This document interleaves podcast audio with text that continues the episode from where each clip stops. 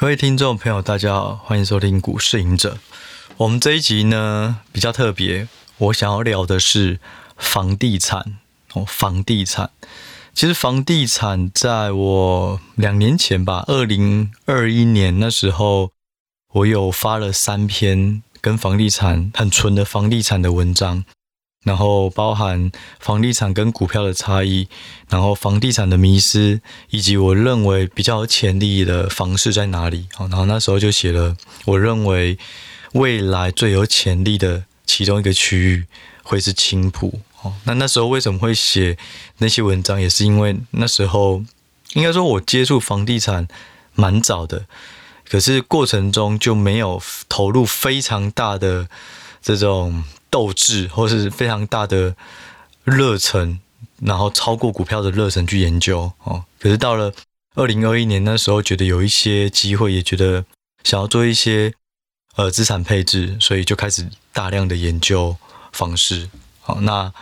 我先今天呢，就主要就是聊房地产哦，就是包含房地产它的特质是什么，那要怎么选，以及它跟股票的差异在哪。那如果有兴趣的话，大家可以翻回二零二一年十月到十一月左右那时候打的文章。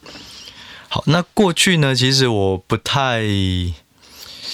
不太想在 Pocket 专门聊房地产，是因为其实蛮多人会觉得说啊，那聊房地产就是炒房啊，哎呀，都是因为你们这群人，所以才让房价那么高，然后很多人买不起，然后之类的。好，可是我觉得现在比较觉得。太懒就比较释然，就是其实说真的，就以投资机构而言哦，我以前待过的人两大的投资机构，资产配置一定都有房市哦，因为房市它跟股票跟债券基本上这三个就不会是完全相关，他们会有一些相关，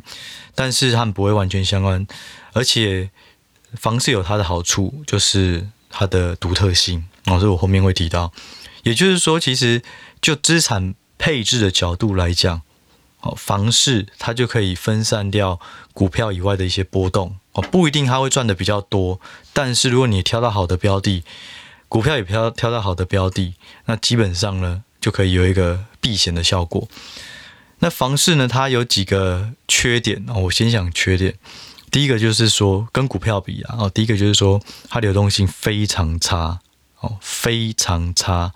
股票呢，如果你买的是正常的股票，基本上你今天要卖，今天要筹钱，今天就卖掉了。可是房房地产没办法，你可能要抓着一抓个一个月前哦刊登，或是找房仲，一个月卖掉都算快的。有些可能等三个月，等半年哦，正常等三个月啊再卖掉。那有些半年之之后之内都卖不掉，所以房地产它不太适合是。你的资产还没有到一定的呃规模，然后就把这部分拿去，然后影响到你的生活，好，所以我觉得一个很很很大的一个呃特征就是呃流动性不好。那第二个就是它的进入门槛，或者说它所需要的资金门槛是比较高哦。可能在台北市，你买个公寓哦，可能就要一千五百万、两千万哦，公寓哦哦，很扯。那的确，最近的行情是这样。好，那我们不要买台北市。好，假设你是买在从化区，哦，不管是一些台北啊，或桃园啊，或台中，哦，也许你可以一千万以内就买到，然后买个中小平数。可是它可能也要个八百万、一千万。可是你一档股票可能三万、五万，哦，这样就够了。所以它进入呃资金门槛是比较高。所以如果你还是想要对房地产当做一个资产配置的角度去买的话，嗯、我建议可以跟家人，然后是你信得过的朋友，然后一起合资，然后去买它。那你可以，当然你们可以讨论说，这个之后是要出租，当做这个固定的现金流，或是可能三五年后把它卖掉之类的。好，这是第二个。好，第一个就是流动性不好，第二个是的这个资金的门槛高。第三个，我觉得也是最不利房市的哦，就是它的税很高，跟股票差很多。台股呢，基本上如果你是买股票，然后赚到钱，就资本利得哦，可能买一百块涨到一百二卖掉，你不用被扣税哦，美国是要，可是台湾不用，台股不用。那如果呢，你是零股利的，有些反而还会退税，因为他要去比较你的税的阶距，这个集聚哦，跟这家公司哦股票它的集聚哦，所以对于股市的这个氛围来讲，其实政府相对是非常的、非常的鼓励大家哦把资金放在这里，可是大政府。不希望大家过度把资金放在房市，毕竟这样可能会影响，嗯，一些年轻人啊，或是整个房价生活哈。但是呢，老实说，好，我先把这讲完了。那通常税率是多少？其实这个叫做奢侈税，这个从过去来一路在调升，因为政府认为这样才能够有效的打压房价。但就以结果论来讲，没有。好，现在呢，如果你的买房到卖房不到两年，我印象中好像是要刻四十五趴吧，还是五十趴？然后两年后是一个级距，然后五年后又是集是呃两五年后又是一个级距，就是他用不同的级距。那这个级距这个税率税制到底多少？其实过去以来都不断的在在调升，所以跟股市来比的话，其实房市相对税这边是很重，所以。如果是要大把它当做一个资产配置，尽量还是以一个长期的角度，不要去以非常短线的角度去做交易，因为你要缴掉的税可能就一半，还有房仲的税哦，房仲的抽成等等的。哦，那另外一个东西啊，其实就是说，我认为台湾的房价呃房价不断的上涨，某个程度也是跟奢侈税有关。嗯，我我其实对就。问过很多房仲啊，或是有在买、有在投资房地产的，其实都有一个想法，就是说，假设我现在买了一个房子，然后我是当做资产配置，可是呢，后来居然，呃，我可能从一百涨到一百二，可是有五成要被政府抽走哦，因为奢侈税，然后我卖了，那下面那一个人呢，他的成本在一百二，哦，因为我卖一百二，一百到一百二。我我第一个人买一百，他卖一百二，所以第二个接的人他成本在一百二，可是实际上第一个人并没有赚到二十块，因为有五成被政府赚走。好，假设了哈，大家可能就赚十块，所以中间这个十块就被政府拿走。可是这两个的成本会不一致，导致第二个人其实他的成本被垫高，是因为税的关系。所以第二个人如果房价下去了，或是他。成本因为垫高，所以卖不会有利润，他就宁愿不卖。所以就是说，房市它也不，它的流动性又不好，所以我宁愿不卖，我也不要赔钱卖。哦，所以就会导致后面要买房子的人，都一定要给前面一个人。哦，假设前面那个不是急着脱手，你就是基本上还要再加价上去。可是加价上去呢，很多原因，我们刚刚都讲转一手嘛。可是如果你是从一百到一百二，一百二又到一百五，一百五又到一百八，这中间政府就是一直抽了五成，所以就会叠加在下一位买家身上，哦，它的成本就上去了，所以就会导致房价也会越来越高。这是某个程度，就是因为政府做庄，嗯，然后他抽这个我们要讲赌场嘛，哦，赌场的这个这个费用，哦，所以我某个程度来讲，所以我觉得。房地产也不是说它是非常容易，或者说可以随便就买哦。其实它也是需要研究，然后看你适不适合。但是因为毕竟买房还是很重要，每一个人还是需要有他自己住的家也好哦，或者说到了一定的资产规模，它这个也是一个方法去分分散你的资产哦。所以我觉得还是还是可以多研究啦。好，这个是房市的这个比较不利的，好，跟股市比，哦，三点，好，流流动性，然后资金门槛，然后第三个就是税。但是呢，我觉得房地产有一个非常有趣的特点，哦，这个特点跟股票不一样，完全不一样，也就是房地产是独一无二。怎么说？假设我们两个人，哦，或者我们十个人，哦，都有台积电，当九个人他觉得台积电不好。他想要，嗯，跌两趴卖，或是跌五趴卖，那台积电的价格就会因为这九个人的影响，哦，假设那一个人就是不想卖，我不卖啊，可是那九个人把它卖下去了，所以第十个人没有要卖，但是他的台积电的市值还是下降了，因为你的台积电跟我的台积电是一样的，如果呢，我的台积电用更低的价格买，就不会有人用更高的价格跟第十个人买，所以导致第十个人他的价格也会被影响。这是股票，每一个人的股票，每一张股票都是一样的哦。我们不要说有分什么 A 股 A 啊、B 啊、C 啊，像美国有一些有投票权啊，它会有差。可是我们讲的就是一般的哦，一般的股票。可是房地产不一样，假设我们十个人哦，我们都住在同一栋社区里面。不要说同一区啊，光在假设都在台北市哦，你在松山区、信义区、万华区就已经不一样了。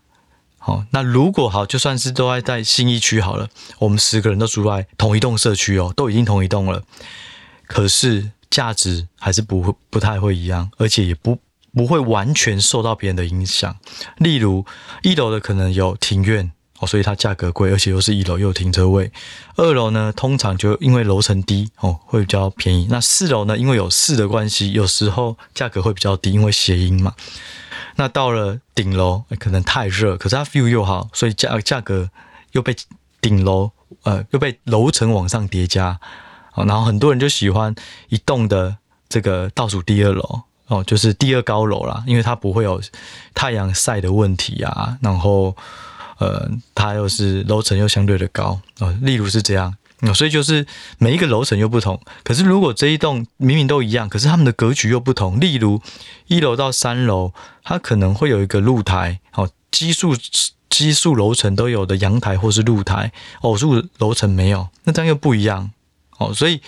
其实每一个房子它都会有一定的特征值，这也就是说你在买房子的时候不是随便乱买。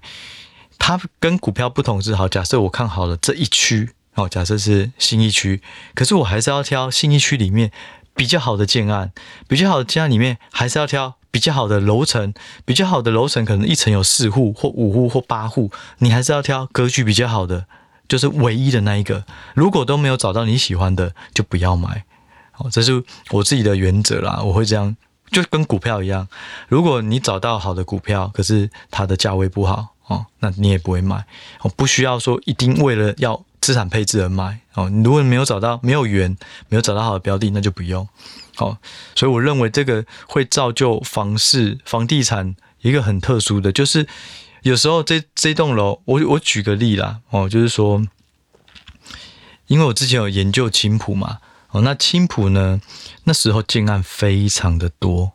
在两三年前，哦，不要说两三年前，五年五年前到现在都陆陆续续每年都有个三个、五个、八个不等哦，就一直推，一直推，哦，那甚至有有有时候是超过了，哦，反正就是很多。那大家就会比价说，哦，前一个建案假设一平开四十二万，哇，这个建案呢开了四十万，更便宜诶，我赶快去卖哦。会例如会有这样的比价，但是呢。过了两年后，就发现，诶，可能它已经快完工了，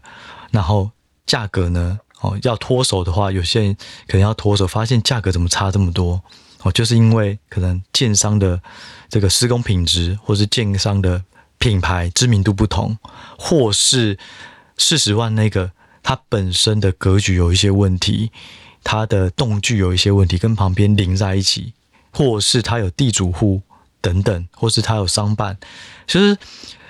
其实房地产房是比较有趣的研究点，就是要研究那个环境，还有研究建案本身的特殊性。例如，好，台北市很多豪宅，哦，它可能就会主打它是由李天朵设计，哦，然后它的房价就会被它某个程度来讲就被垫高，所以它有很多种方式去增加那个房子的价值。另外还有就是有一些管理比较好的，哦，管理委员会比较好的社区。它的房价也会比较保值，因为它是有一个很有系统的管理。那后后面的人，他可能也会有比较高的意愿用更高的价格买。我，总而言之，就是房地产它是需要非常谨慎，然后你要拿更长的时间，你可能拿个五年、八年、十年，好，然后你的资金流不能有问题，好，然后去做一个资产分分配。我记得啦，就是说，就投资机构而言。可能都会有个十五趴，哦，十到十五趴不等哦，总部位的十到十五趴，把资金放在房地产。我们可以看到，像新一区过去几年都在标那种商场哦，或是地上权哦，使用权啊什么的，很多都是非常大的资金进去标哦投标。那他们投标要干嘛？就是分散他的资金放在租金收入，然后就去招商啊，委托谁去经营啊等等的。所以。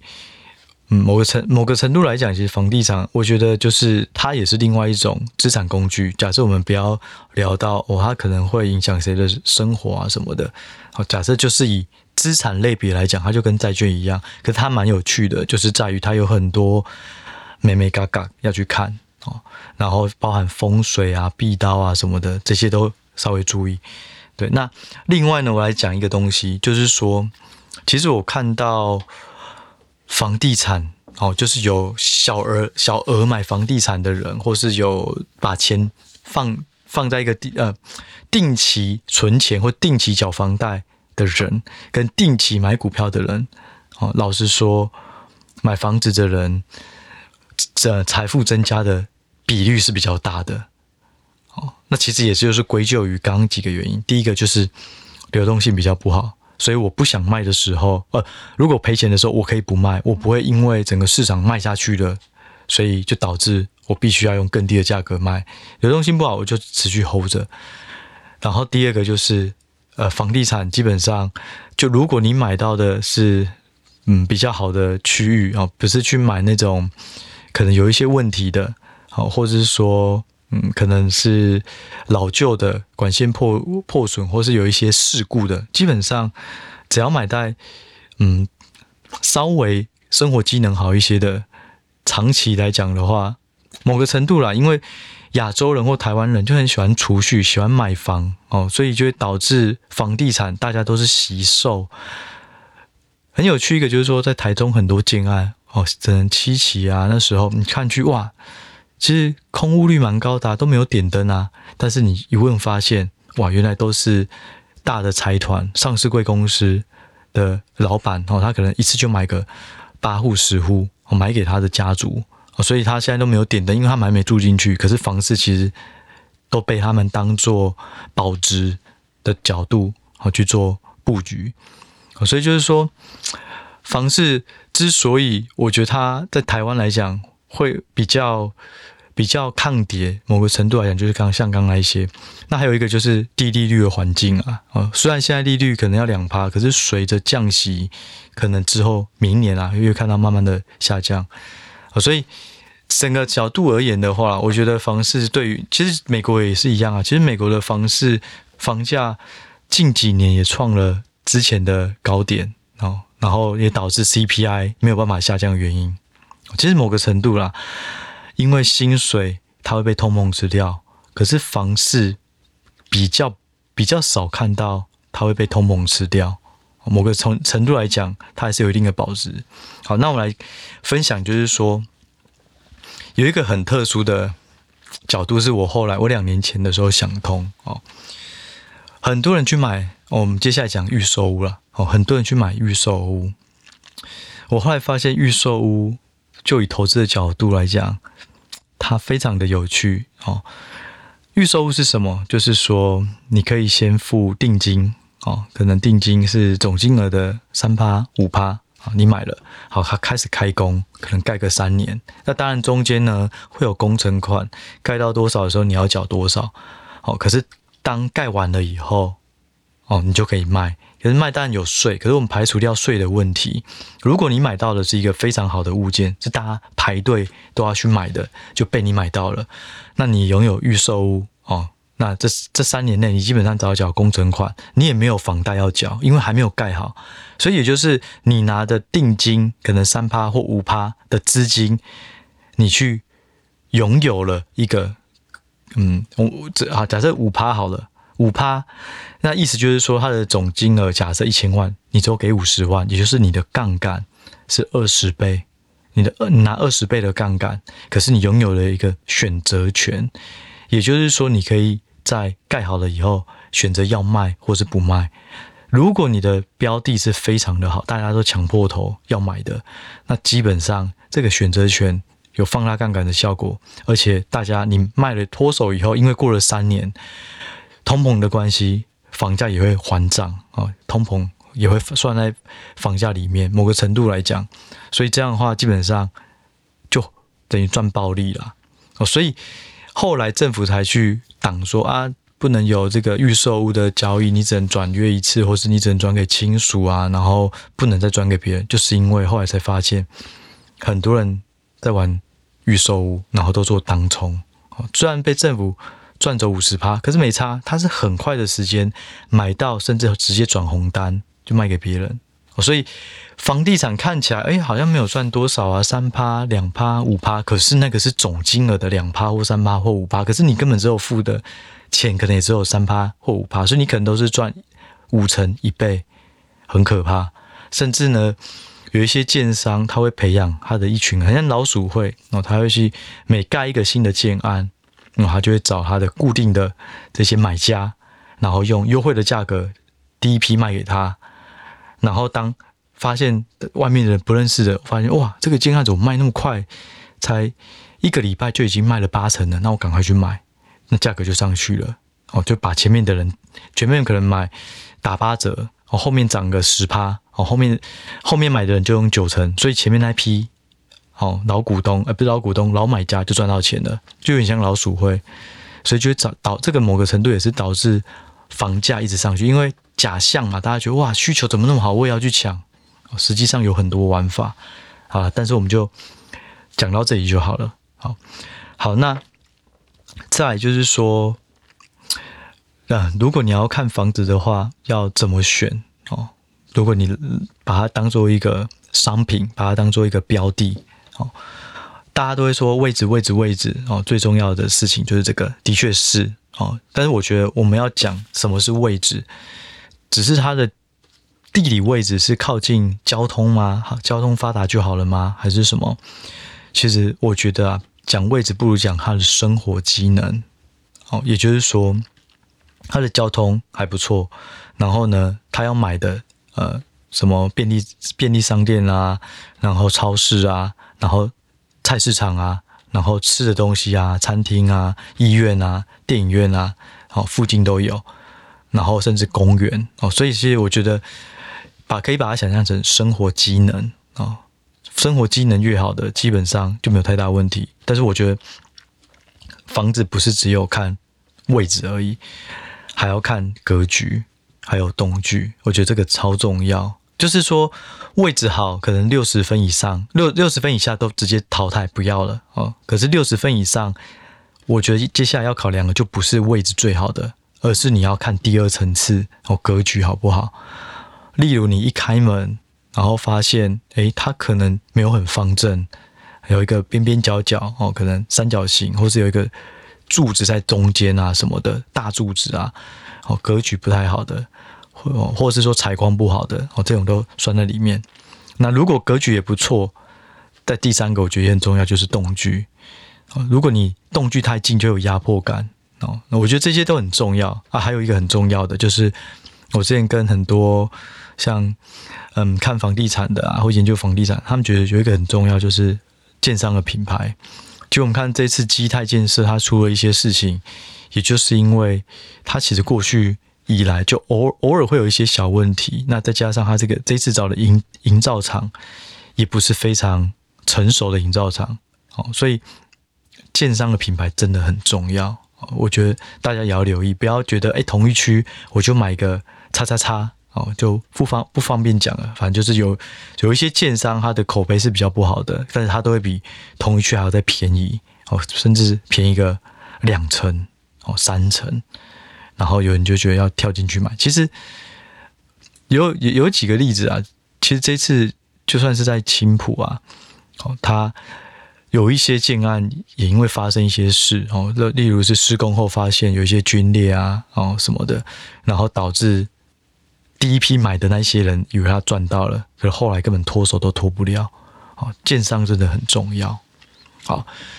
所以就是。位置啊，包含生活机能啊，然后在格局、动距、建商品牌，我觉得这些一定要留意。好，那最后一个，这一集讲最后一个，怎么研究一个建案或是一个房地产？我们用研究股票的角度去看，你要怎么看一只股票好或不好？其实很重要的就是它基本面，未来的基本面，未来的趋势。这只股票的成长性会不会增加？哦，这只股票呃会不会有更多人会看到它，然后用更高的价格去买它？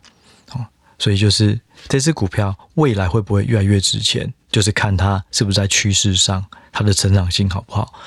房地产也是一样。哦，房地产就是看它的趋势。所谓的趋势是什么？这里的人会不会越来越多？如果这里的人越来越多，房子一定会涨。我之前在美国出差的时候，其实最贵的那块，嗯，在戏谷那边哦，最最贵的，就是在苹果哦，还有 Google 哦，他们总部附近的，因为那里工作的人都非常有钱，所以他们为了要就近工作啊什么的，就会在那里买。台湾也一样，竹科这几年涨超多，某个程度也是因为竹科。是很多工程师或者很多工程师的主管在那里，所以他们有当地自产的需求，房价就会起来。那台北市也是一样，所以我觉得人非常的重要，人流这个人流可能是来自于工作需求，有可能是来自于商业需求，有可能是来自于教育的需求等等，交通的枢纽地等等都可以。所以人基本上就会决定那个地方会不会涨。我们那时候要研究房地产的时候呢，就抓了不同的地方，然后去研究高铁站出来的人哦，历年以来到底有没有增加，有没有减少？好，那还有这里的生活，还有一个很重要的，就是我们研究股票会看它未来的趋势，也就研究这个产业未来还有哪些新的应用领域。那房地产也是一样，一定要去研究这这个区域未来的重大公共建设，这个就是决定。未来三到五年内，这个房子会涨或者会跌。之前很多人在炒台积电哦，台积电啊、台南啊、高雄啊等等的。可这个东西就是建立于台积电要不要这么快的去盖新厂。然后后来发现，哎，台积电可能转到美国、转到德国、转到日本，那就不急于这么快就在。高呃高雄、台南动工，那一房价可能就会有影响。可是如果一个区域它的发展是来自于很全面性的公共建设，而不是一家公司决定要不要扩厂，哦，那可能会更稳。哦，那对啊，就是就以青埔而言啊，其实台中乌日站那边也越来越多发展，其实你都可以去看它有哪些发展。如果你发现，长线的发，有可是也要小心，有一些都是吹牛的哦，有一些都是政治人物开出来的一些一些呃证件，但是不一定做得到，所以还是要看说这过去开的这些证件或是这些公共建设到底有没有如期的完成，我觉得这非常重要哦。所以研究房地产跟研究股票一样哦，就是去看这这个公司或这个房地产。这个区域的未来，然后再细到它的格局、它的位置，哦，这很像一样嘛。股票就先看趋势，那接下来你就看它基本面、它的财务比率、它的技术面、它的筹码面。那房地产一样，你找好了一个区域，它有重大公共建设，然后呢，再去找它的区域里面哪一些是比较好的，再去找它的格局、建案、建案的本身等等，然后最后都一样，就是要在一个好的价格再去买。好，所以。就对，在在这里就是分享给大家知道，就是说，其实就我我看的东西有很多啦，然后也研究过很多东西，包含乐高也是哦，乐高要怎么去找，它会增值乐高。哦，可是乐高比较麻烦，就是你可能一次一盒三三千块、五千块、八千块，那如果你真的是要投资，你可能要买个五十盒、一百盒，那要有一个仓库去放，那仓库也要成本哦。那还有酒啊、whisky 啊等等的，那这些都要都要成本去放啊，所以每一种投资的商品都有它有趣的地方哦。但房房地产对大家来讲，不管是投资或自住，我觉得某个程度你还是会希望你买到的房子不会跌。就算你是自住，你要换大屋大房子以后赚到钱，你要换大房子，你也是希望你之前买的、你现在住的，你在卖的时候也能够卖的比以前好。所以我觉得无论如何，我们先不要讲这个是有没有关系到居住正义，或者说有些有些人买不起房，是当你想要买房的时候，每一个人都会希望自己买到的房子未来会增值更多。哦，这不管有没有投资，哦自住也是如此。哦所以呢，一定要非常的谨慎。其实我们那时候，我我们也算是有一点一点合资的概念啊，然后跟家人啊一起做个资产组合，然后大家拿一些钱，然后去买我觉得还不错的呃地方，然后买了以后呢，基本上也有看到，因为那时候两年前那时候整个新建案或者是预售屋啊都非常的热，我就看到。这个建案我可能就只有买这一这这一栋，然后这个这个编号哦，因为一层都有不同户数嘛，就这一户如果没有买到就算了。可是很多人呢，他发现前面好几栋都被买走了，他就会去买还没有买的，大家还没有买到的。可是就会有一个问题，先被卖卖掉的，先被买走的，它就是有对外直接可以看到外面的 view，那里面的还没有买到，它就是对内看里面的花园。那你在卖的时候，后来也证明，两年后政府开始打房，哦，一两年后政府开始打房，很多对内的哦，对公呃对这个花园的，或是对栋跟栋之间在互看的哦，那些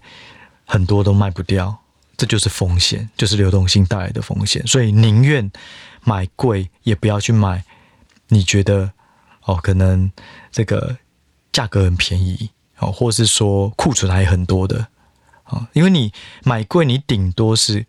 亏损，可是你要用钱的时候还是卖得掉。可是当流动性不好，最大的问题发生就是，你就算砍价，还是没有人要来买你的，因为同质性太多了，大家都是对内，然后一堆库存，啊，所以我觉得买股票跟买房子其实有很多在选股啊、选标的都有雷同的观念。